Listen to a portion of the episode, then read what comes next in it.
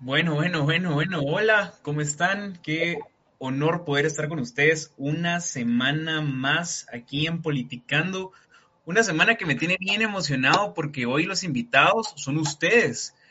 Literalmente vamos a tener el micrófono abierto. En un momento vamos a estar publicando el link para que ustedes se puedan conectar con nosotros. Así que me emociona bastante. Mi nombre es Juan Fernando Cibrián y antes de que empecemos con el con los temas que tenemos para hoy, me gustaría eh, poder presentar a mis compañeros de siempre, ¿verdad? Que hoy no tenemos a Ale porque está haciendo un reportaje de Politicando Especial, pero tenemos a una nueva integrante que ya debutó con nosotros en un Instagram Live, pero estamos muy felices de poderla tener aquí. Así que quiero presentarles de primero a Luisa. Luisa, ¿cómo estás? Hola a todas y todos. Muy bien, gracias. ¿Y ustedes? Súper bien. Eh, la verdad es que muy felices de que nos puedas acompañar hoy. Estamos bien entusiasmados por eso. Marceli, ¿cómo estás? Hola a todos y todas, pues igual muy emocionada de poder compartir este espacio con ustedes y también muy emocionada de los temas que vamos a tocar el día de hoy, que sin duda han sido totalmente controversiales encima de las redes, pero que también podamos tener un espacio para compartir al respecto. Súper, súper. Sergio, ¿cómo estás? Hola, Sidri, bien, gracias. Hola a todos y a todas las personas que nos están viendo. Emocionado, principalmente como tú mencionabas, eh, los invitados del día de hoy van a ser ustedes, la audiencia, que nos, aquí, todas las personas que nos están viendo, así que les invitamos a, a que puedan ingresar aquellas personas que están que, que, estén interesadas en emitir su opinión. E igualmente siempre está la caja de comentarios abierta para que puedan dejar sus preguntas sobre todos los temas que estamos hablando. Nikki, ¿cómo estás hoy? Bien, gracias. La verdad es que he estado muy aturdida con toda la situación que ha estado pasando con todo estos, este aumento de casos de COVID. Eh, aquí un poco aislada de mi familia porque ya esta sería la segunda vez que me voy a isopar en el mes. Entonces tal vez está un poco aturdida, pero eh, como les decía la semana pasada, los jueves conectarme con ustedes me, me alegra la semana y, y pues ahora compartir con Luisa también que bienvenida, qué bueno contar contigo en este espacio, Luisa. Ay, gracias a ustedes, chicas y chicos. En serio, para mí también es, es un placer poder compartir con ustedes y poder hablar todo esto que está pasando y todos los temas de coyuntura, ¿verdad? Que son bien importantes. Antes de comenzar el programa, eh, solo quería, es que me están informando de que hay personas que les está costando un poquito ver nuestro stream. Entonces, solo quería preguntarles, por favor, mándenos en los comentarios si todo está bien con nuestro stream. Yo lo estoy viendo y la verdad es que a mí me parece todo bien pero me están informando de que eh, algunas personas no, no, nos pueden ver, nos pueden escuchar, pero no nos pueden ver. Pero igual, como estamos acostumbrados al podcast en Spotify y en Google Podcast, eh, no hay problema con eso, en lo que arreglamos la situación y en lo que nos dicen si, si nos pueden ver. Dice Luis Carlos, todo bien de mi parte, Emily dice, lo veo muy bien, bueno, excelente. Entonces les voy a explicar un poquito cómo va este programa. Este programa, pues vamos a hablar un poquito más de coyuntura nacional, de coyuntura internacional y vamos a hablar también de, eh, vamos a dar nuestras opiniones, ¿verdad? Entonces, eh, como primera parte tenemos eh, la coyuntura internacional que está a cargo de Nicky García, de Nicté García. Así que, dale Nicky con todo. Gracias, amigos y amigas. Yo les decía fuera de cámaras que yo me emociono mucho con los temas internacionales. Hoy no tengo a mi, a mi colega por acá, a Ale, pero sé que ella entiende como, también es como súper importante entender lo que está pasando a nivel mundial, ¿verdad? Porque al final, pues no solo a nivel mundial, sino latinoamericano, todo lo que sucede en otros países del mundo y en países tan hermanos como Cuba, pues eh, nos afecta de alguna u otra forma y estamos unidos bajo una misma historia de, de una conquista violenta, ¿verdad? Entonces desde ahí inicia como nuestra historia con, como pueblo latinoamericano, así que me voy a emocionar un poco con esto. Quiero darles, bueno, no, no ha sido como, em, no ha sido eh, algo oculto, ¿verdad? Todo lo que ha sucedido en Cuba en los últimos, eh, en esta última semana. Es sorprendente porque desde tal vez la, la manifestación que hubo en el malecón, el maleconazo, no, había, no había habido como un levantamiento tan grande como lo hubo esta, en esta ocasión. Y bueno, solo recordemos un poquito, regresemos a esos años donde en 1959 Cuba todavía estaba bajo una fuerte influencia de Estados Unidos, ¿verdad? Políticamente hablando, también Estados Unidos apoyaba solamente a los presidentes que fueran pro Estados Unidos o capitalistas, ¿verdad? Prácticamente Cuba vivía bajo el capitalismo. No, no, no, me puedo, no me puedo hoy en día imaginar una Cuba capitalista. No sé ustedes, pero yo no puedo. Y bueno, la población en ese entonces sufría de una alta tasa de desigualdad social. Eh, todo este contexto pues generaba entre la población cubana em, una insatisfacción, sobre todo en la población más joven, que, eh, perdón, la población más eh, pobre, que era la mayoría, ¿verdad? En ese momento, el presidente de, de turno era Fulgencio Batista, quien fue presidente constitucional de Cuba desde 1940 a 1944, pero luego fue dictador de facto eh, desde 1952 a 1959.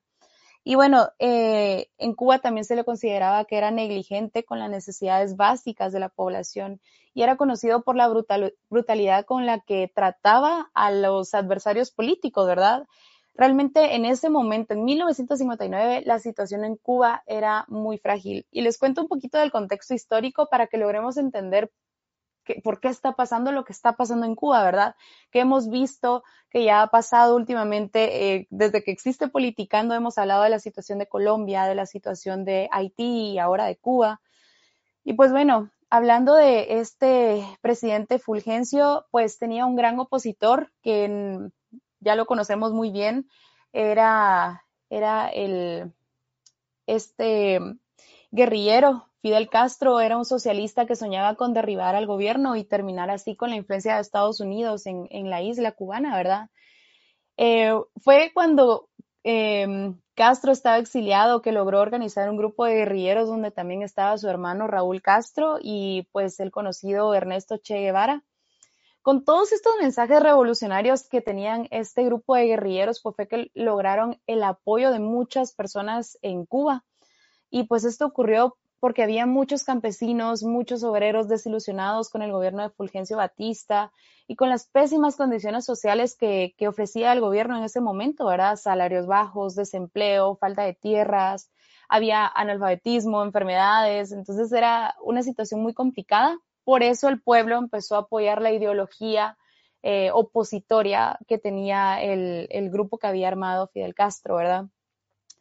Y bueno, la idea de Fidel Castro en ese momento era la de un demócrata nacionalista de formación liberal, según lo que yo investigué, pero más tarde ya sabemos que empezó a introducir esta idea del socialismo en Cuba. Fue en 1959 justamente que los guerrilleros lograron entrar a La Habana y así fue como el expresidente Fulgencio Batista huyó a República Dominicana y pues fue derrocado, ¿verdad? Em, Fidel pues llegó a la capital de Cuba el 8 de enero de este año y lo recibieron con una gran manifestación popular. Bueno, luego de la derrota, así fue como Fidel Castro llegó al poder, ¿verdad? Se tituló como primer ministro y poco a poco fue concentrando el poder en sí. Algunas de las medidas iniciales y que quiero mencionar hoy, que lo tomemos en cuenta, ¿verdad? Que em, una de las cuestiones más fuertes que trajo el que Fidel Castro llegara a la, al poder fue que Estados Unidos en 1961 rompió todas las relaciones diplomáticas que tenía con Cuba. Y recordemos ese, ese ataque que hubo en abril de 1961, que fue contrarrevolucionario, ¿verdad? Que mm, la CIA apoyó a Estados Unidos para que se llevara este ataque tan conocido en la Bahía de Cochinos hacia, hacia el gobierno de Fidel Castro, ¿verdad? En donde Estados Unidos pues logró invadirlas, pero luego de esto fue que Fidel Castro se alineó a la Unión Soviética. Y ahí empieza todo este revuelo que ya vamos conociendo, en donde ya se declara a Cuba como una nación socialista y pues después de alinear a Cuba con este modelo, modelo soviético, pues Cuba también es escenario de mayores tensiones, ¿verdad? Diplomáticas y a nivel pues geopolítico Em, también se estuvo la crisis de los misiles, que pues ya no voy a andar tanto en, estos temas, pero las principales consecuencias que hubo de esta revolución castrista fue primero pues la prohibición de comercio entre Cuba y Estados Unidos. En 1961 ya sabemos que Estados Unidos rompe estas relaciones diplomáticas. hubo una nacionalización de algunas empresas y bancos en Cuba, una reforma agraria, reforma en los sistemas de educación y salud y pues también en la Guerra Fría, Cuba es expulsada de la Organización de Estados Americanos. Entonces, si nos damos cuenta para entender todo lo que está pasando hoy con el presidente actual, que es Díaz Canel, no recuerdo su nombre. Si alguien recuerda el nombre, Díaz Canel. Miguel, si no estoy mal. Miguel Díaz Canel. Eh, sí, perdón. Eh, bueno, y para entender un poquito de todo lo que está pasando, pues se me hacía importante que conociéramos todo el contexto que ha vivido Cuba. Ha sido un país como muy lastimado por dos ideologías em, que están como en contraparte, ¿verdad? Actualmente el presidente Díaz Canel es el, el primer mandatario cubano que no se apellida Castro en seis décadas. Sin embargo, pues sabemos que la familia Castro pues tenía especial em, como sí tenía bastante simpatía con Díaz Canel, ¿verdad? En 2003, Raúl Castro promovió su candidatura, la candidatura de Díaz Canel al buró político del Partido Comunista, y pues ahí nació entre ambos una relación de maestro-discípulo, según lo que yo estuve leyendo, y pues se ha mantenido, ¿verdad? Después de que la salud de Fidel Castro se complicó, sabemos que Raúl Castro llegó al poder y luego pues ahora que es Díaz Canel, pero sigue con la misma ideología política de la familia Castro, ¿verdad? Eh, bueno, em, sí, eh, fue justamente en el año 2019 que la isla se despidió del castrismo después de seis décadas de poder y pues ahí es donde ya Miguel Díaz Canel, Miguel, pues ya em, es el sucesor de Raúl Castro en la jefatura del Estado. En estos dos años que han pasado, según lo que yo investigué, pues para el mandatario no ha sido fácil, ¿verdad? Sabemos que también está eh, sobrellevando la, como todos los países del mundo, la, la crisis del COVID-19. Ha tenido que lidiar también con el endurecimiento de la política de Estados Unidos hacia la isla, la imposición de nuevas sanciones y pues eh, también el embargo y la deteriorada situación del aliado fuerte de Cuba, que es Venezuela, ¿verdad? Y bueno, a esto, como les decía, ya se sumó el coronavirus. ¿Por qué está protestando la población cubana en, esta isla, verdad? Primero, pues quiero eh, mencionar que lo, que más le está afectando a la población es que ha habido un, aumento de casos de coronavirus eh, desmedido y con tantas restricciones que tiene la isla, pues prácticamente así fue como surgió este movimiento en redes sociales con el hashtag de SOS Cuba, y pues el levantamiento ha sido el más grande en décadas. Eh, salían con el grito de libertad y abajo la dictadura, ¿verdad? El detonante fue esto, una mezcla de la gravedad de la situación del coronavirus y las eh, medidas económicas tomadas por el gobierno, ¿verdad? Em, solo el sábado pasado se reportaron en, en Cuba oficialmente 6.750 casos nuevos de coronavirus y 31 muertes. Y pues em, eso fue lo que inició, ¿verdad? La, desesperación de los cubanos, porque incluso leía que eh, tal vez algunas cifras de muertos no se han reportado porque los hospitales están eh, colapsados, que la gente está muriendo en sus casas, ¿verdad? Y pues esa fue una de las situaciones que más, eh, pues, amedrentó la situación en, en Cuba. Obviamente la situación económica es algo que también ha estado afectando a, la población cubana. Recordemos que el turismo ha sido como la actividad económica más fuerte de Cuba y prácticamente ahorita está paralizado, que es uno de los motores de la economía cubana. Sabemos que el coronavirus ha tenido un profundo impacto en la vida económica y social de Cuba, eh, y a lo que también se ha unido una emergencia de una creciente inflación. Ha habido apagones, escasez de comida, medicamentos, productos básicos realmente es una situación que entiendo que las personas pues ya no aguantan. Em, la pandemia ha sido sinónimo de grandes colas, incluso para comprar bienes tan básicos a los que nosotros los guatemaltecos tenemos acceso tan fácil en el supermercado como aceite, jabón, pollo. La gente no ha podido en Cuba tener el acceso eh, pues fácil a estos eh, abarrotes básicos, ¿verdad? Y pues los medicamentos también han comenzado a escasear el gobierno de Cuba, eh, justamente el presidente Díaz Canel atribuye la actual situación económica al embargo de Estados Unidos, ¿verdad? Eso es como algo que quería resaltar, que el presidente pues le echa la culpa a Estados Unidos y que también Díaz Canel asegura que este era el principal problema que, que atentaba contra el desarrollo de su pueblo, ¿verdad? Y por último, que esto también lo quiero mencionar, les mencioné el malaconazo, ¿cómo, ¿cómo, era la palabra? El maleconazo, que eso pues también fue una, eh, una de las causas que hizo este, este movimiento de SOS Cuba tan fuerte en este año 2021, ¿verdad? Cuando surgió el maleconazo, pues las redes sociales no tenían tanto auge. Prácticamente fue un grupo en La Habana que se levantó contra el gobierno, pero nunca se enteraron. Eh, todo el país, Cuba nunca se enteró que en La Habana, la capital, se había levantado la población en contra del gobierno. Entonces, el, ejército cubano pudo, eh, pues, calmar la situación de una manera como muy sencilla, ¿verdad? En cambio, en esta ocasión, pues sí hubo un llamamiento a este movimiento de SOS Cuba y que todo Cuba se levantara para poder exigir esos derechos básicos y exigir que haya una mejor, un mejor manejo de la pandemia y también un cambio en la, en la economía del país, ¿verdad? Entonces quería mencionar que también el acceso a Internet en esta ocasión hizo muy importante este movimiento de, de SOS Cuba. ¿Qué dice el presidente Díaz Canel? Pues él también afirma que las, en las protestas hubo, había delincuentes, ¿verdad? Esto es algo que lo hemos visto en, incluso en el discurso del presidente Yamatei cuando aseguran que dentro de las manifestaciones o las protestas ciudadanas hay gente que delinque, pues eso también lo decía el presidente Díaz Canel, que vieron delincuentes dentro de la, dentro de la protesta. Recordemos que él también llamaba a sus seguidores a que fueran parte de la protesta para, pero para hacer el, el, balance, ¿verdad? la contraparte de las personas que estaban en contra de su gobierno, pues él empezó a hacer un llamamiento también a su gente a que fuera como la contraparte de estas protestas. Y pues él decía que su propuesta ah, era que la, que la manifestación fuera, pacífica y que no hubiera vandalismo.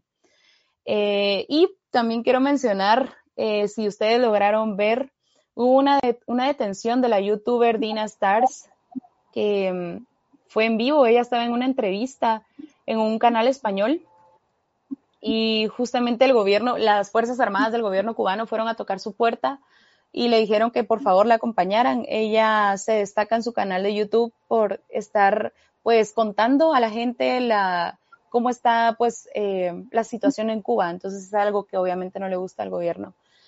Y pues bueno, al parecer eso es lo que hace un gobierno cuando ya no tiene el control democrático dentro de su población, ¿verdad? El caer en la represión de su pueblo y detener ilegalmente a, a las personas que no están de acuerdo con algo. al día de hoy, el gobierno pues ya había levantado restricciones como la importación de alimentos y medicamentos a la isla, que era una de las cuestiones que el pueblo estaba pidiendo. Entonces, pues ese es mi, mi resumen de todo lo que pasó en, eh, y lo que está pasando en Cuba. Espero no haberlos saturado, pero es que ya yo les dije, me apasiono. Y también pues eh, este sábado vamos a tener un IGTV, un IG Live perdón, que se va a quedar como IGTV con una amiga, una, una hermana cubana que tenemos, que ella vive acá en Guate. Y pues vamos a estar hablando de toda la situación en, en Cuba, ¿verdad? Para que se conecten el sábado a las 8 de la noche. Sibri, si tú puedes poner solo el, el adelanto que ella nos envió. Hola, gente de Politicando TV. Mi nombre es Aitana Povey. Yo soy cubana, radicada en Guatemala hace cinco años. Soy músico, cantante y multiinstrumentista y la verdad se les agradece muchísimo el interés en lo que está sucediendo ahora mismo en mi país. Es una situación única que nunca antes habíamos visto y muchos pensamos nunca ver. Por tanto, es muy emocionante, pero al mismo tiempo representa muchísima angustia por todo lo demás que se ha ido desencadenando. Y de verdad se les agradece muchísimo el espacio para poder platicar sobre esto y educar un poco más a los guatemaltecos y a todos los interesados en qué está pasando realmente en Cuba ahora. Muchísimas gracias y espero verlos a todos el sábado. Un saludo. Gracias, eh, Sibri. Y pues no sé si alguien quiere pues comentar algo de lo que ha visto que han pasado nuestros hermanos cubanos. Yo hablé mucho.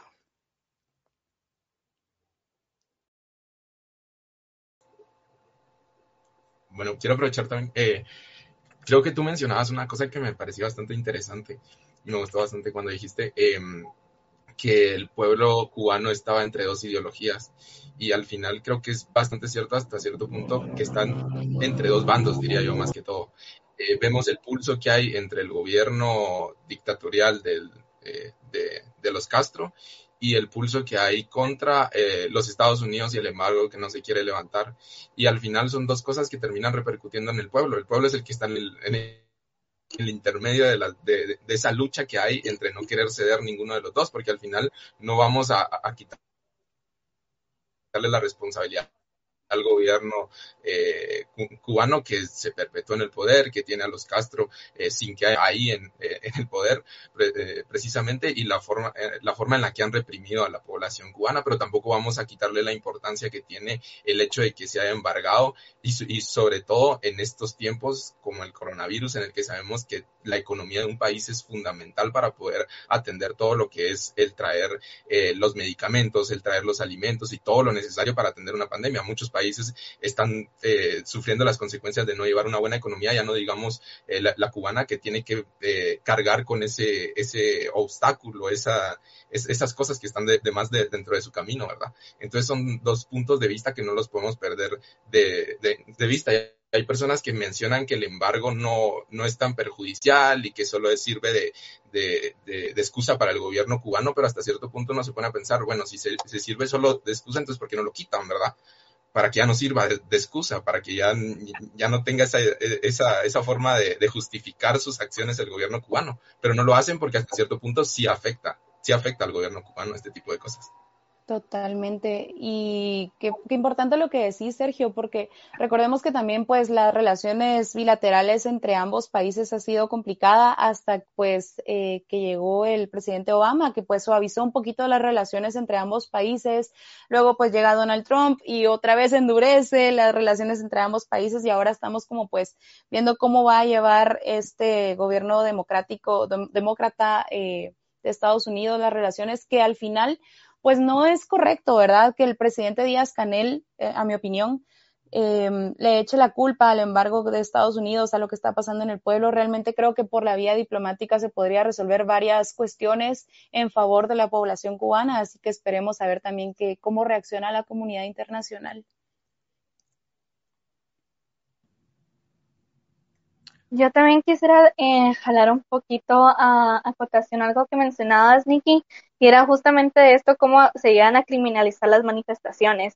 Porque si bien el discurso que escuchamos del presidente cubano no dista mucho del discurso que ha tenido el presidente acá, ¿verdad? O sea que básicamente, o sea, han intentado criminalizar a personas durante este proceso y decir que, bueno, básicamente limitar eh, la legitimidad que ha tenido las manifestaciones, deslegitimizar las propuestas que han habido entre ellas. Y creo que eh, al final sí vamos a ver este fenómeno de cómo es que llegan a criminalizar todo aquello que sea en contra de, digamos, lo que está rigiendo los gobiernos, va a ser la historia de Latinoamérica, ¿verdad? O sea, cada país latinoamericano que se ha enfrentado eh, eh, digamos, la población a una, eh, a una manifestación con propuestas en contra de su gobierno, es de hecho una de las situaciones mucho más comunes que suceden en Latinoamérica. O sea, esto no dista de lo que muchos y muchas hemos estado viviendo. Sin embargo, el caso de Cuba es bastante peculiar en el sentido de que esto es eh, una situación de décadas. Es algo que nunca ha parado y que justamente ahorita parte un estallido. Es decir, ahorita mucha voz de, de, de, la población es en el momento donde ha surgido y donde ha sido como esto tan controversial o tan coyuntural en las redes sociales, porque básicamente Cuba alzando la voz es como ir en contra de las dinámicas que han aprendido conforme los años. Entonces uh -huh. se me hace como algo muy curioso ahorita y que también yo sí quisiera como empezar a acotar justamente con el tema que iba a tratar yo esta noche. Super y pues sí, porque justamente ya saltándolo eh, a, a, lo nacional, igual el tema de Cuba, mucha lo vamos a escuchar en el IGTV de Nikki, así que igual estén ahí atentos a, a nuestro Instagram, que Nikki les va a dar así una súper súper desarrollo del tema, así que gracias March. Les encargo, les encargo. no, entonces yo para comentarles y empezar a abarcar un poquito el tema de la coyuntura nacional, bueno, como ya sabemos, estamos en estado de prevención y es que el martes que acaba de, pasar nuestro presidente dio la noticia de que iba a poner estado de prevención eh, por 15 días y de hecho esto se publicó en el Diario Centroamérica el día siguiente, ¿verdad? Entonces, justamente digamos que la excusa que iba alrededor de este estado de prevención era por el tema de las manifestaciones, ¿verdad? Que por el tema de las manifestaciones y el COVID iba esto a, digamos, fomentar bastante lo que iba a ser los contagios, ¿verdad? Y que si bien sabemos de que eh, en sí cualquier aglomeración es motivo de contagio para el COVID, básicamente eso no ha detenido, por ejemplo, de las reuniones que ha tenido el presidente en bodas, igual que sus gabinetes en algunas fiestas. Entonces, esto es algo bastante curioso, cómo es que se llega a presentar, digamos, este estado de prevención, básicamente para limitar eh, algo tan básico como es la manifestación, uno de nuestros derechos, que si bien ya sabemos que em, el estado de prevención, según lo pone eh, la ley de orden público, es obviamente para limitar algunos derechos em, constitucionales, simplemente para salvaguardar nuestra, nuestra persona, ¿verdad? Pero realmente es de considerar que solo en el año que lleva de gestión Yamatei ya llevamos 15 estados de prevención y que justamente este sea particular por las manifestaciones, cuando ya ha sido un tema de que ya no podemos cargar, como es el tema de las vacunas, es algo que hay que traer sobre la mesa es algo que hay que comentar. Y esto es porque em, surgió este tema eh, de que, bueno, ya sabemos que el ministro de Relaciones Exteriores, pues básicamente iba a tener em, esta interacción para conseguir vacunas para los guatemaltecos y de hecho iban a ser 16 millones de dosis de vacunas Sputnik. Y al final el resultado que tuvimos es de que, o sea, Guatemala ya pagó el 50% de estas vacunas y solo hemos recibido 550 mil. Entonces eso también ha movido nuestras redes sociales y nos ha motivado a decir dónde están las vacunas, dónde está el dinero, porque realmente si, pues, Guatemala enfrenta una situación, pues, de bastante vulnerabilidad en muchísimos sectores y en muchísimos problemas sociales. Entonces tampoco estamos como Guatemala para estar tirando nuestro dinero, ¿verdad? O sea, realmente el tema de la pandemia nos ha afectado eh, muchísimo en el tema económico, o sea, muchas personas quedaron desempleadas y también ahorita con quebrantos de salud y vamos a integrar aquí, entre ellos, el tema de la pandemia, porque también hay que recordar que si bien la pandemia es ahorita uno de nuestros principales problemas, los problemas cotidianos que hemos tenido otras veces sigue sucediendo, ¿verdad? Entonces estamos en una situación crítica. Lo que necesitamos va a ser un plan de acción y que también entre ellos vaya involucrado las vacunas y no hay, no está el dinero no está, las vacunas no están y simplemente la cuestionante es qué está haciendo el gobierno al respecto, cuáles son las respuestas que está dando, porque realmente las respuestas que estamos viendo actualmente es que están limitando básicamente la expresión de la población al momento de decir, ¿saben qué? Este estado de prevención es para que no se manifieste. Y de hecho, eh, las manifestaciones que van a estar permitidas son las que, eh, digamos, abarque todo el tema de bioseguridad, y que también estas mismas sean aprobadas, pero realmente eh, cuáles van a ser las manifestaciones aprobadas, ¿verdad? Que esa es otra de las cuestionantes que hay que poner sobre las mesas, que digamos, ¿qué nos va a permitir el gobierno expresar y qué no? Que creo que eso es algo que hay que eh, nuevamente poner sobre la mesa, porque digamos, el gobierno tiene esa peculiaridad de poder como em, poner a la población en represión de una manera que se mire legítima. Y ya sabemos que, digamos, con el estado de prevención, que realmente esa es una decisión que tiene que tomar el presidente con su gabinete, que no tiene que pasar por alguien más. Entonces, al final ya vemos que estas decisiones sí tienen nombre, sí tienen apellido, y pero lo más importante es que tiene una agenda. El vicepresidente, de hecho, inclusive dijo, no, es que el estado de prevención no es la solución, la solución son vacunas, pero realmente vamos a ver una persona, dentro de lo que es el tema del Ejecutivo en contra de la corriente de varias personas más, ¿verdad? Que si bien esto es indignante, esto también ha motivado a muchísimas organizaciones, movimientos colectivos a pronunciarse eh, en sus redes sociales, en los canales que disponen, y en su momento también ya lo veíamos en las calles. De hecho, en la semana que pasó miramos las mantas de renuncia y Yamatei por lo mismo de que está sucediendo, ¿verdad? Entonces, son estas cosas, parte de nuestro día a día en la coyuntura que tenemos que recordar y no tenemos que olvidar que, digamos, eh, este gobierno tiene sus formas de silenciar a, la población, pero eso no tiene que decir de que lo normado sea lo correcto siempre y que hasta cierto punto el derecho de para nosotros y nosotras el podernos expresar libremente es algo que tenemos que hacer valer, es algo que tenemos que hacer rescatar y que si bien los estados de prevención no pueden pasar de 15 días, nuestra situación va a continuar. Y esta situación, si bien hay que, eh, si va a continuar, es la misma que tenemos que seguir fiscalizando y la misma que tenemos que seguir denunciando hasta que nuestras autoridades puedan responder a la crisis que estamos enfrentando. Y hasta aquí mi intervención, chicos, no sé si quieren agregar algo. Yo tal vez quería agregar algo a lo que decía Marceli respecto a ese tema de las peculiaridades justamente que tiene pues nuestro gobierno, ¿verdad? Creo que otra de las peculiaridades es culpabilizarnos a nosotros y nosotras sobre todo lo que está pasando. Desde el tema de cuando, eh, no sé si vieron la entrevista o el video que le tomaron a él de por qué iba a decretar el, estado de prevención, empezó a decir de que ya basta, que era culpa de nosotras y nosotros por estar yendo a, la plaza a manifestar y por eso nosotras y nosotros éramos los culpables de la alza de casos que se estaban dando en el país, ¿verdad?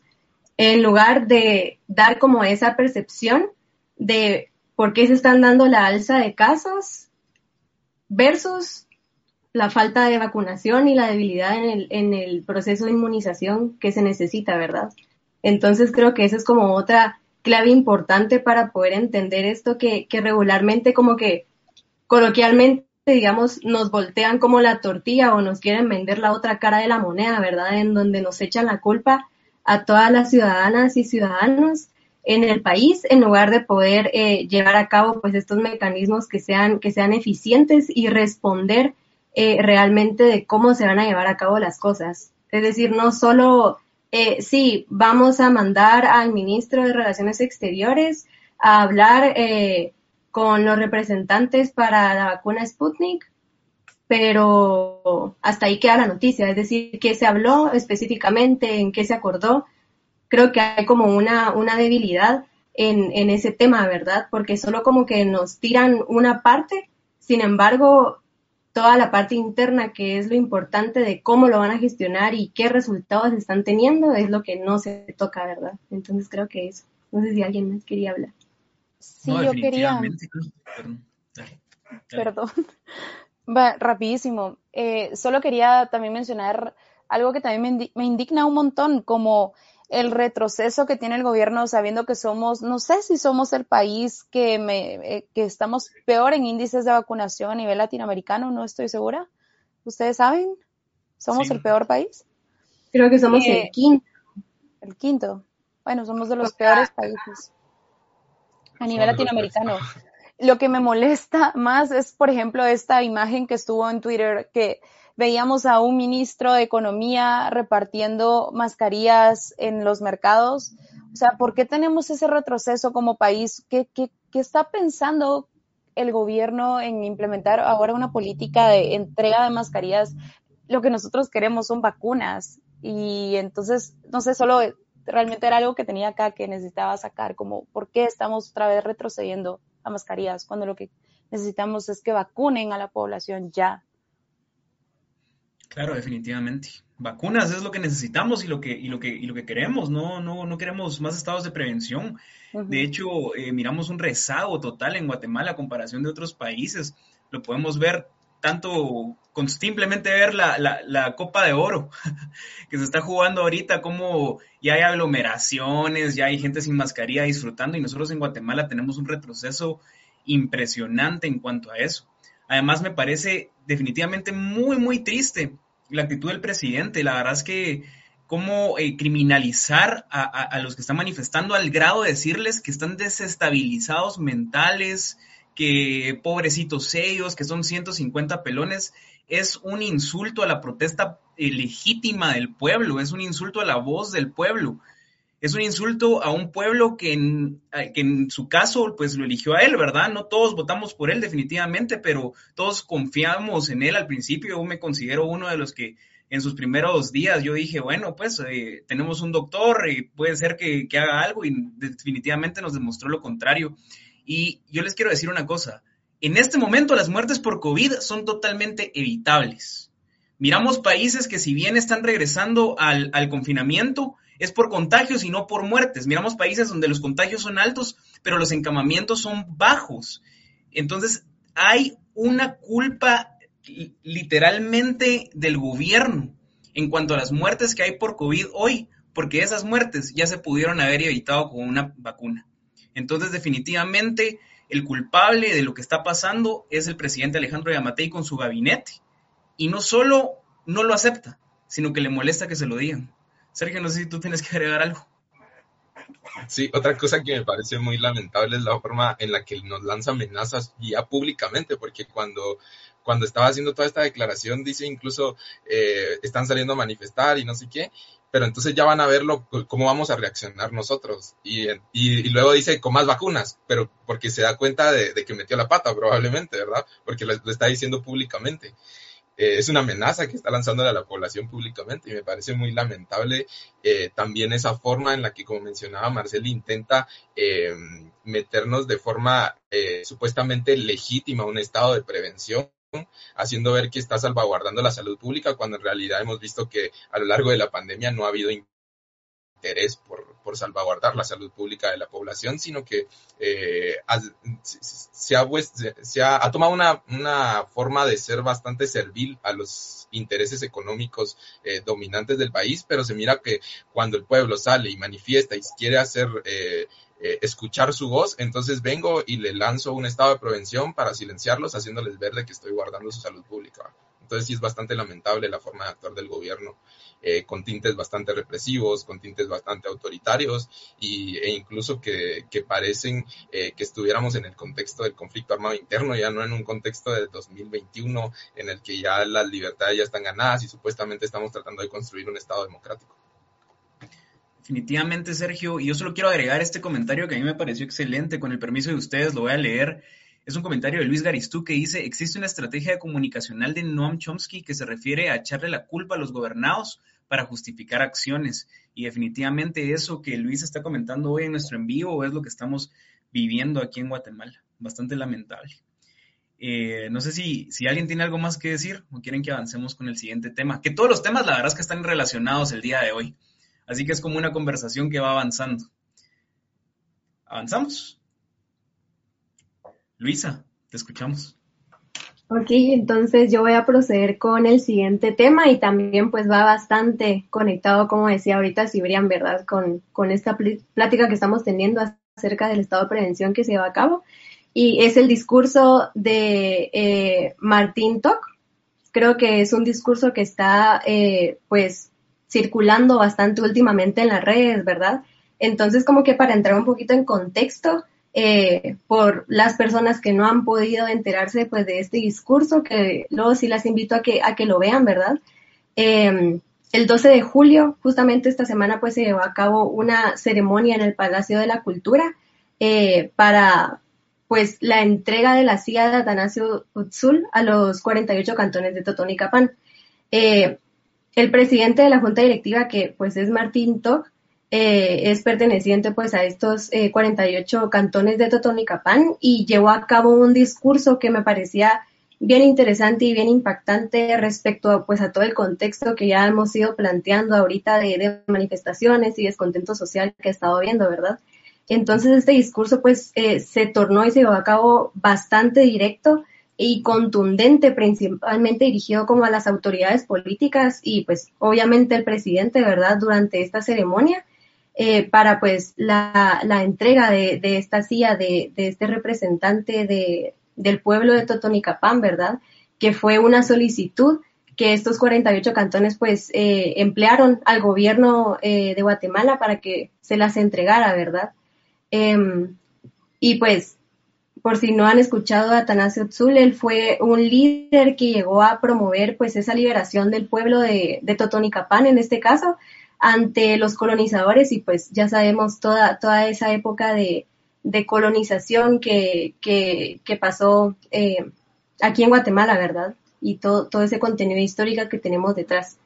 Entonces, eh, como primer punto, me parecía eh, bien interesante, incluso puedo llegar a decir que admirable, que él empezara su discurso dando a conocer que realmente se cuestionó muchísimo el tema de si estaba, de, estar allí hablando, digamos, durante esa ceremonia. y creo que la principal razón, indirectamente, era porque él llevó a cabo una comparativa, ¿verdad? E incluso como una ironía en el tema de, que la ceremonia realmente tiene un significado profundo porque se estaba haciendo pues la entrega de, una silla que pertenecía a un líder eh, y era un prócer de la independencia, ¿verdad? Que realmente eh, buscó velar por la población, eh, buscó luchar por la libertad y buscó pues garantizar la justicia, ¿verdad?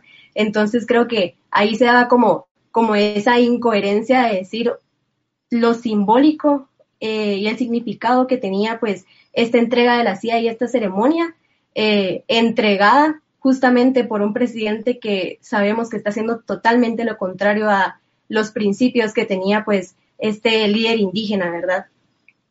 Eh, sin embargo, él también planteaba durante su discurso que, que, no iba a externar por completo la situación del país justamente con esta comparativa de la coyuntura que estamos atravesando, ¿verdad? En donde, pues por varias semanas anteriores eh, han habido diversas manifestaciones que, que significan el descontento social y el cansancio que ya tiene el pueblo ante un gobierno eh, pues incompetente y completamente sin ninguna voluntad política para poder accionar a favor de los ciudadanos y las ciudadanas, ¿verdad?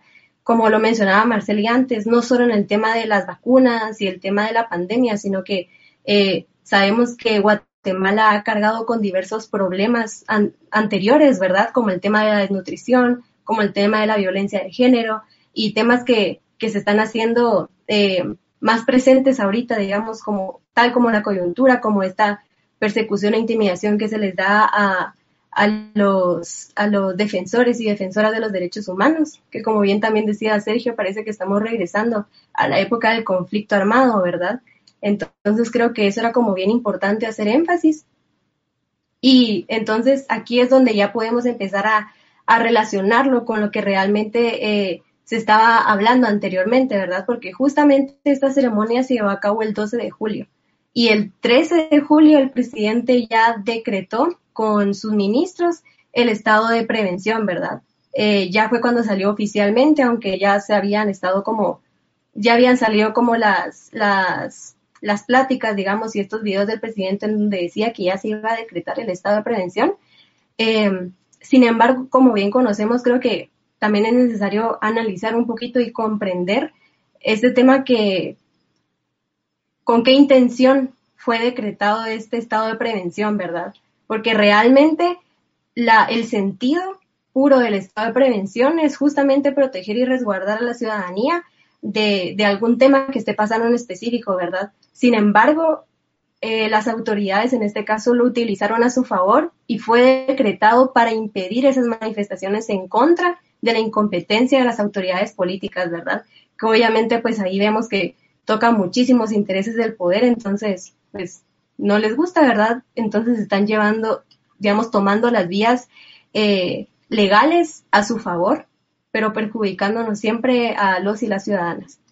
Em, en el tercer, como tercer punto, yo también quería mencionar que, que el presidente no solo no está garantizando el bienestar, la seguridad y la salud del pueblo, sino que eh, también está explícitamente limitando nuestros derechos con estas acciones que, está llevando a cabo como el estado de prevención que fue decretado.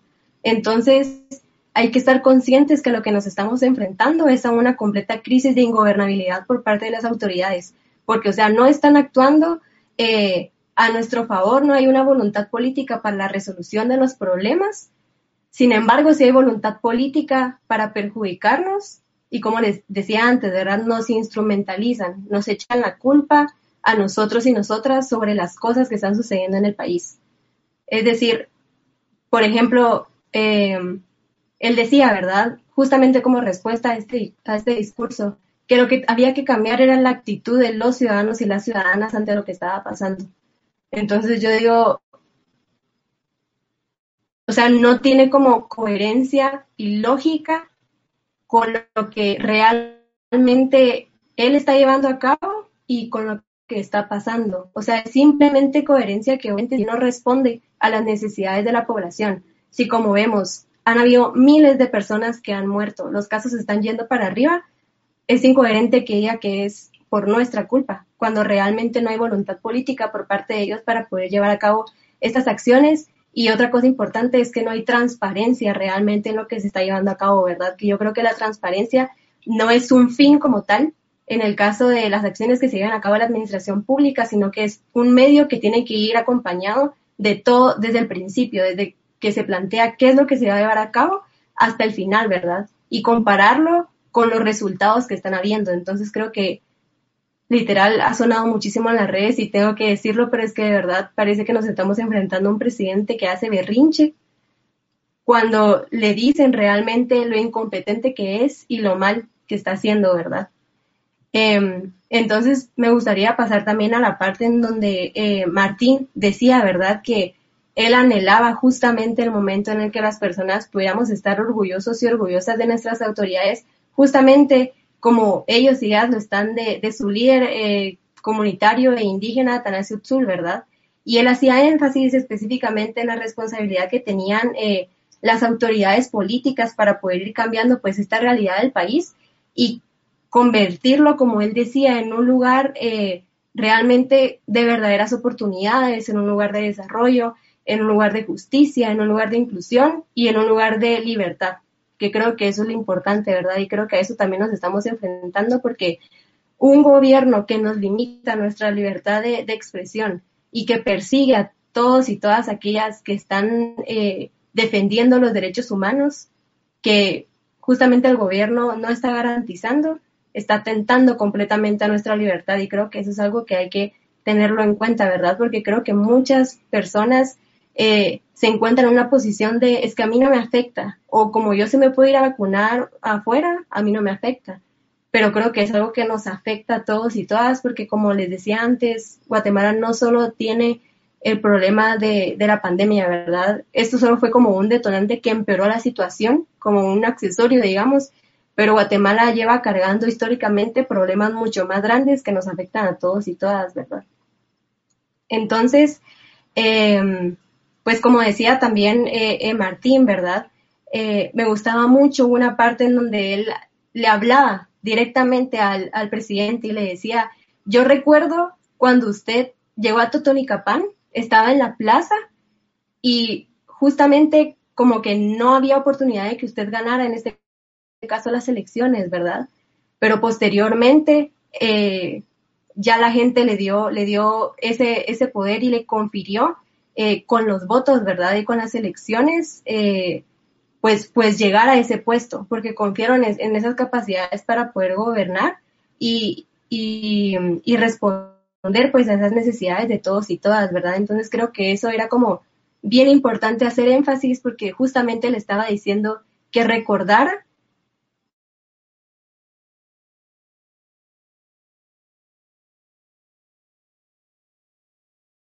responder ahorita, así como las personas habían eh, confiado ¿verdad? en que él realmente iba a poder eh, llevar a cabo este papel.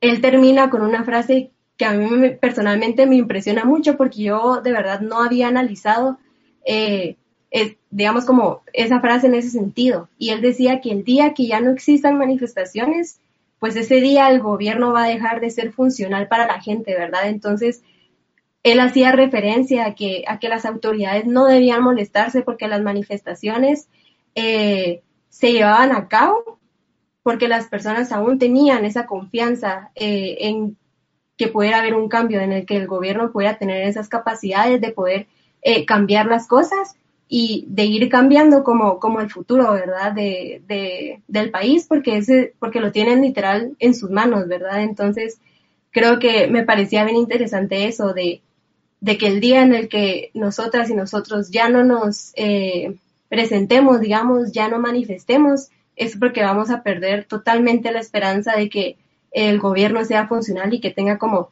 esa capacidad para luchar por el cambio que realmente eh, se necesita, ¿verdad? Entonces, pues eso me parecía como bien importante del, del discurso de, de, Martín. Y no sé si, si quisieran pues agregar algo ahorita. Ustedes no sé si piensan algo. Eh, no, definitivamente el discurso de Martín es un discurso totalmente disruptivo, muy buen discurso, la verdad, un discurso que yo tuve la oportunidad de escuchar ese mismo día y hasta tuiteé, este discurso le saca las lágrimas a cualquiera de los que cree que Guatemala eh, todavía es posible, ¿verdad? Que de los que creen que mejorar Guatemala todavía es posible. Me quedo con varias frases de lo que dijo Martín, de lo que mencionó Luisa también, pero eh, definitivamente una de ellas es cuando él mencionaba a Atanasio Tzul y decía el sueño de Atanasio Tzul era tener un país justo con oportunidades.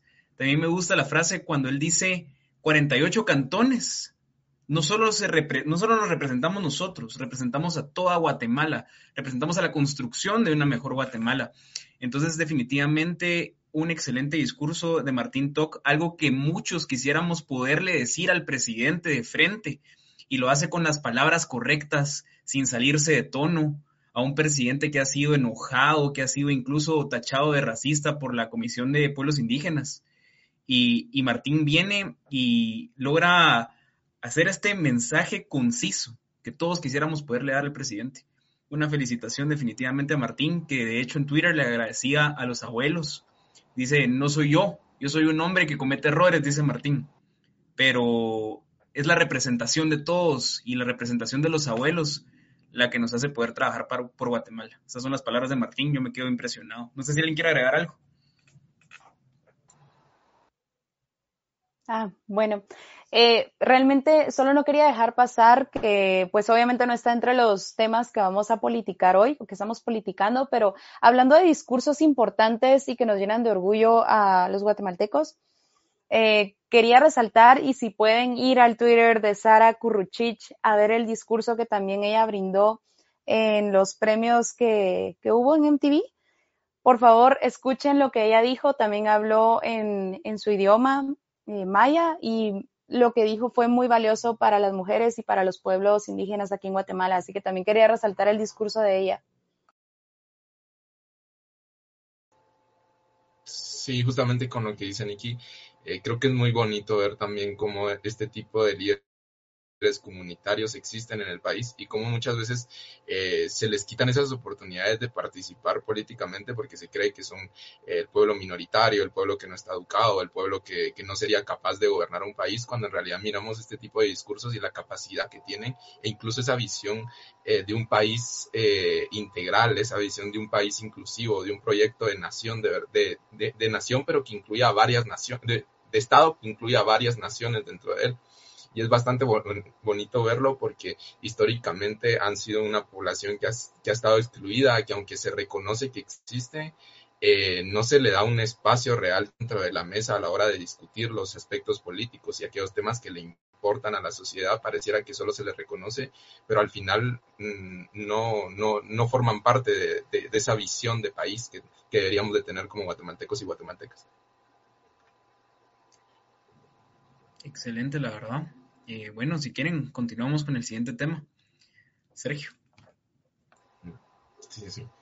Eh, bueno, eh, vamos a cambiar un poquito el, el tema, pero sin embargo siempre tiene un poquito que ver todo lo que estamos hablando el día de hoy. Es que el pasado 9 de julio cuatro personas murieron en un ataque armado en, la en una discoteca de la zona 6, entre ellos Frank Lamazzini, un activista de derechos humanos, eh, defensor de los derechos propiamente de, la Policía Nacional Civil y sobre todo un crítico del gobierno del presidente Alejandro Yamatei y sobre todo la gestión del Ministerio de Gobernación y del sistema penitenciario. Eh, los bomberos voluntarios confirmaron la muerte de cuatro hombres en el ataque armado eh, de una discoteca ubicada específicamente en la zona 6 de la ciudad capital. Dos personas más resultaron heridas y entre ellos estaba, entre los muertos estaba precisamente el, activista que les acabo de mencionar. es importante mencionar que, eh, este activista eh, también recibió un ataque armado en julio de 2018, días después de, una manifestación en la que él participó para exigir precisamente la dignificación para la Policía Nacional Civil y según sus últimas publicaciones en redes sociales, específicamente en su página de Facebook, había sido nombrado presidente de la Asociación Fiscalizadora Pro Justicia y Derechos Humanos. Y bueno, eh, él también en sus redes sociales se pudo evidenciar que señalaba que hacía responsable de su muerte a los integrantes de la Mara Salvatrucha, eh, quienes supuestamente tenían el control de las cárceles con autorización del actual director del sistema penitenciario, Luis Rodolfo Escobar. Es importante también mencionar que, que, o sea, no es algo nuevo ver cómo eh, en el, en el, sistema penitenciario, en todo lo que es el manejo de las cárceles, se llevan a cabo un montón de prácticas clientelistas, hay corrupción, hay eh, tráfico de influencias. Eh, prácticamente es, es, muy, es muy real esa, esa asimilación que hacen algunas personas de que las cárceles al final son un reflejo de lo que somos como sociedad, solo que a nivel micro, ¿verdad? Pero bueno, entonces con la muerte de, de, este activista se, se, puede ver que fue una muerte prácticamente planificada, o sea, que iba eh, dirigida para este, para, Frank Ramazzini específicamente. Eh, los, los, muertos fueron eh, dos policías de, de, seguridad del, lugar, un mesero y el, el, activista de derechos humanos.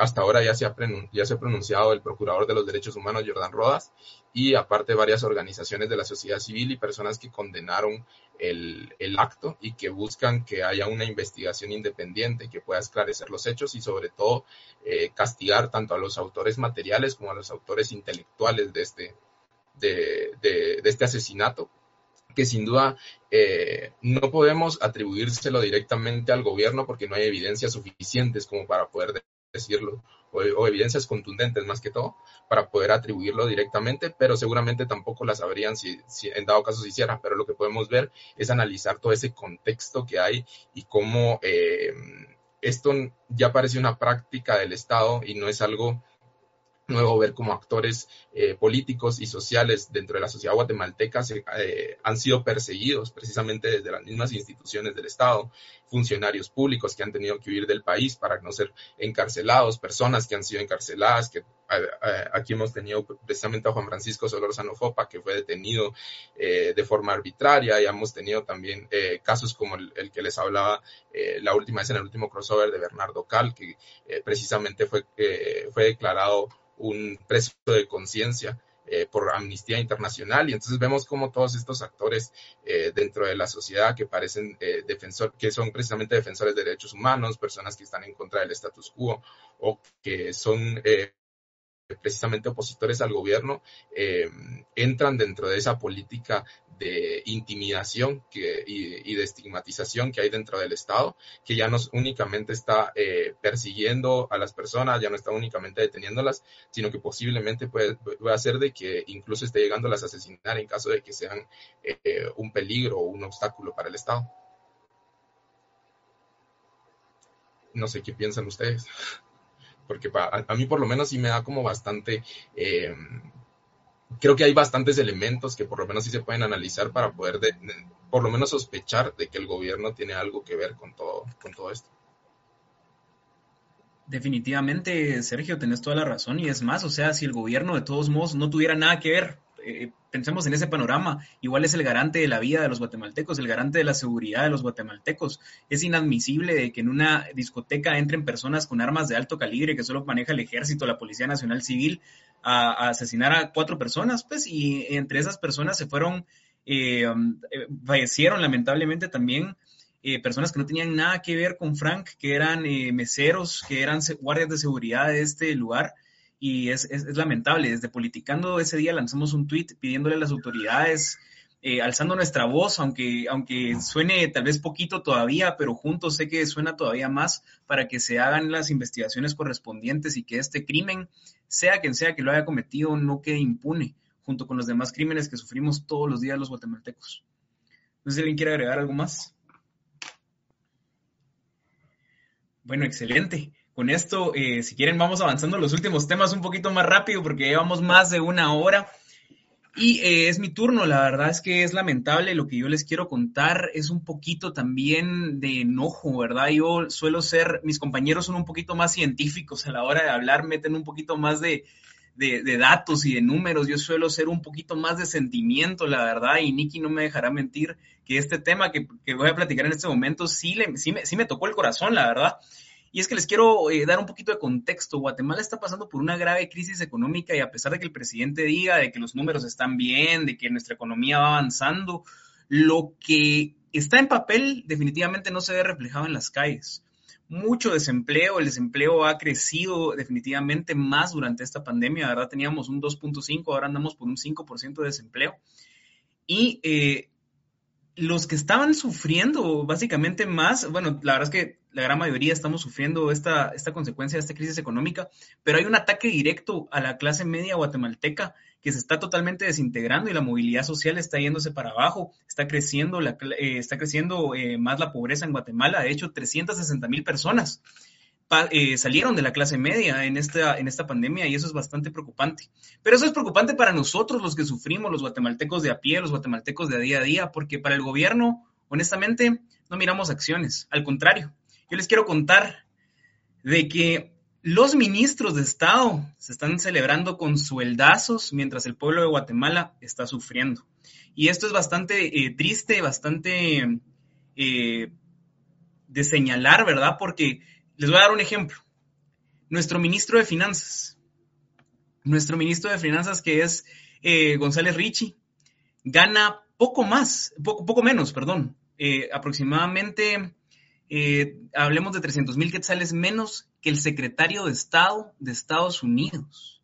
Y ese contraste es bastante grande hablando de que Estados Unidos no solo es una potencia mundial, sino que es el país más rico de, no solo de, ahora, sino que de la historia, ¿verdad? Entonces, nosotros que somos un país que tiene un 60% de pobreza, que tiene eh, un 50% de desnutrición infantil en niños menores de 5 años, es lamentable de que los ministros tengan sueldos tan altos. Y es que les voy a contar que los demás ministros, el ministro de Finanzas es el que más gana, pero los demás ministros, sus sueldos no bajan de 40 mil quetzales. 40 mil quetzales en líquido. Pero les quiero contar de que aparte de esto de sueldo que reciben, reciben un bono o un extra que se llama dietas. Las dietas, eh, esas, están, están estipuladas en el artículo 78 de la Ley Orgánica del Presupuesto y son retribuciones que el Estado y sus entidades eh, autónomas pagan a servidores públicos por formar parte de juntas, consejos, eh, consejos directivos, consultivos, comisiones o comités. O sea, básicamente ya le pagamos un sueldo a nuestros funcionarios, a nuestros ministros, a nuestros 14 ministros les pagamos más de 40 mil quetzales y aparte de eso les tenemos que pagar unas dietas por el simple hecho de que se van a reunir. Entonces esto es inaceptable, porque definitivamente en el caso de González Richie, que es el, em, que es el ministro de Finanzas, em, él gana 46 mil quetzales y el resto para llegar a 101 mil quetzales mensuales es solo de dietas. Entonces, definitivamente nosotros tenemos que estar al tanto de lo que está pasando en los ministerios, cuánto ganan nuestros, nuestros servidores públicos y fiscalizarlo y exigir no que ganen mal, no que no, que, eh, no tengan sueldo, sino que sea una repartición equitativa entre todos los guatemaltecos que estamos sufriendo crisis económicas, pandemias y demás eh, cosas, ¿verdad? Yo con esto dejo aquí mi tema, no sé si alguien quiere agregar algo, la verdad. Y si no quieren agregar algo, creo que pasamos al último punto, que es de Sergio. Sí, voy a agregar solo una pequeña cosita en, lo que mencionabas y creo que sí es bastante importante eh, dignificar el salario del, funcionario público. Tampoco lo que queremos es que, como decías precisamente, que, las personas eh, que trabajan dentro del Estado trabajen de forma de honor. Eh, pero eh, sí es necesario definitivamente ponerle techos a todo esto que está sucediendo y sobre todo con el tema de las dietas, que es algo que se da en las municipalidades, es algo que se da con los diputados y es algo que se da recurrentemente con eh, todos los funcionarios públicos que forman parte del Estado. Pero bueno, entonces yo quiero pasar eh, al último tema que, que, vamos a tocar hoy, que es precisamente acerca de la FEDEFUT, de la selección de Guatemala. Eh, no vamos a tocar sobre sus resultados, vamos a tocar eh, precisamente lo, más político de este, de, este tema, porque los resultados dan bastante vergüenza, la verdad. Pero para no perder costumbre, Guatemala llegó a la Copa Oro a través de la donación del boleto, prácticamente, porque la selección de Guatemala ya había quedado eliminada en la ronda preliminar de la Copa de Oro 2021, eh, después de haber caído frente a Guadalupe en los penaltis, pero la selección de Curazao quedó fuera de la contienda por registrar múltiples casos de coronavirus, por lo que ya no se pudieron presentar, y la eh, CONCACAF le, presentó de manera urgente una invitación a Guatemala para que pudiera formar parte del grupo A y jugar contra precisamente México, Trinidad, Tobago y El Salvador. Sin embargo, eso fue hace menos de ocho días y sin embargo ya ahorita ya estamos nuevamente eliminados de la Copa de Oro. y precisamente lo que eh, levantó la indignación de la población guatemalteca fue el resultado que se dio en contra de El Salvador, un 2 a 0 a favor de El Salvador en la reciente participación de la selección nacional con la Copa de Oro. Y eh, a, raíz de eso salieron varias eh, investigaciones sobre el presupuesto que va destinado a la FEDEFUT y sobre algunos de los, de los altos mandos dentro de, de, la FEDEFUT, y precisamente en, el, en, los, en, lo que son los directores técnicos y todos esos puestos que forman parte del equipo eh, masculino de fútbol guatemalteco. Y según la publicación de ESPN Digital, el exdirector eh, técnico de, de, la selección guatemalteca, Amarini Villatoro, devengaba desde 2019 hasta la semana pasada un sueldo mensual de 15 mil dólares. Eh, Además, en el área, según el área administrativa y para cumplir con, eh, con todos los temas de transparencia y eficiencia del gasto público, la institución de la FEDEFUT reportó que hasta el momento se habían gastado eh, 9.585.188,53 eh, centavos únicamente para hacer pagos de personal permanente eh, y todo lo que es la Secretaría de Administración dentro de la FEDEFUT. Eh, es decir, que son prácticamente eh, dos millones, cerca de dos millones lo que se gasta eh, únicamente para mantener a todo lo que es el cuerpo administrativo de la selección nacional. Y, esto es bastante preocupante cuando miramos sobre todo los resultados que tienen.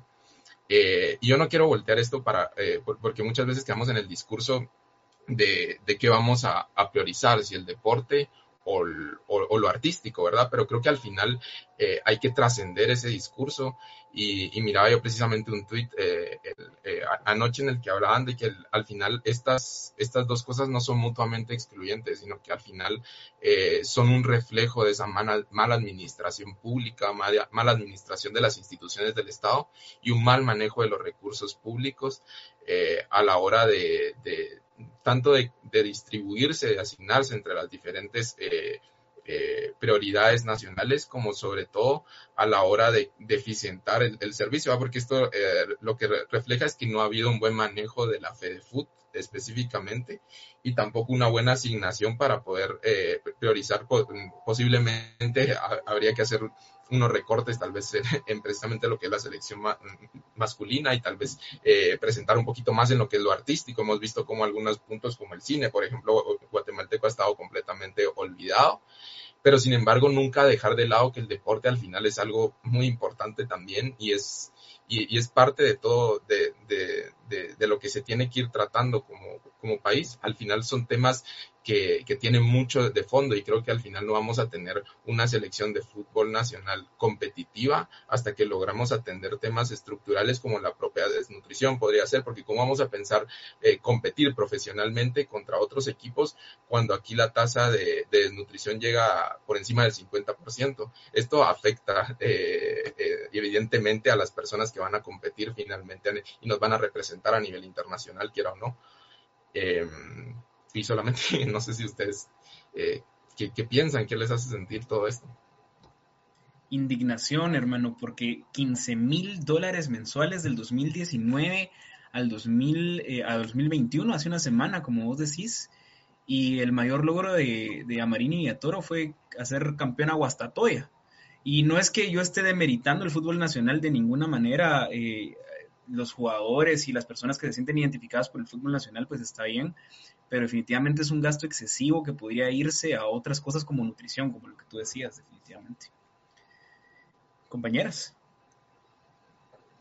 Pues nada, solo eh, darnos cuenta, ¿verdad?, de la corrupción, lo, lo, mucho que puede calar en, en, en diferentes ramas a nivel nacional, ¿verdad? Qué, qué interesante todo lo que nos contaste, Sergio, también de este tema, que pues no, no solemos como asociar corrupción o el gasto público con un deporte que solo lo vemos desde el punto de vista comercial, pero lo importante que es también eh, auditar prácticamente también en qué se está gastando en esta parte del fútbol guatemalteco y cómo se está invirtiendo el dinero, ¿verdad? Justo eso. Pero con esto creo que despedimos el programa. Ah, no, Luisa, vas a hablar. Dale, dale, perdón.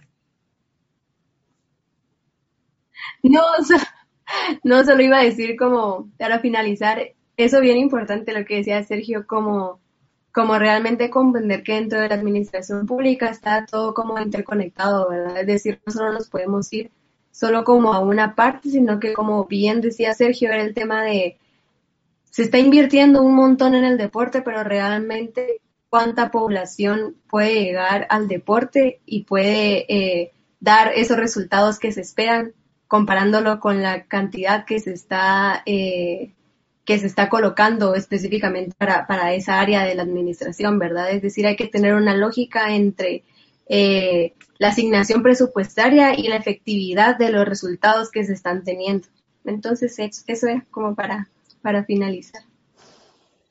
No, excelente. Con esto creo que terminamos el episodio 11 de Politicando. La verdad es que gracias por estarnos acompañando por estas 11 semanas que han sido definitivamente un reto para nosotros, pero definitivamente también han sido un logro cada entrevistado que tenemos, cada entrevista, cada tweet, cada post es para nosotros eh, una satisfacción de poder comunicarles a ustedes lo que está sucediendo y lo que pasa por nuestras cabezas y lo que está pasando también con las personas que están incidiendo en la política guatemalteca.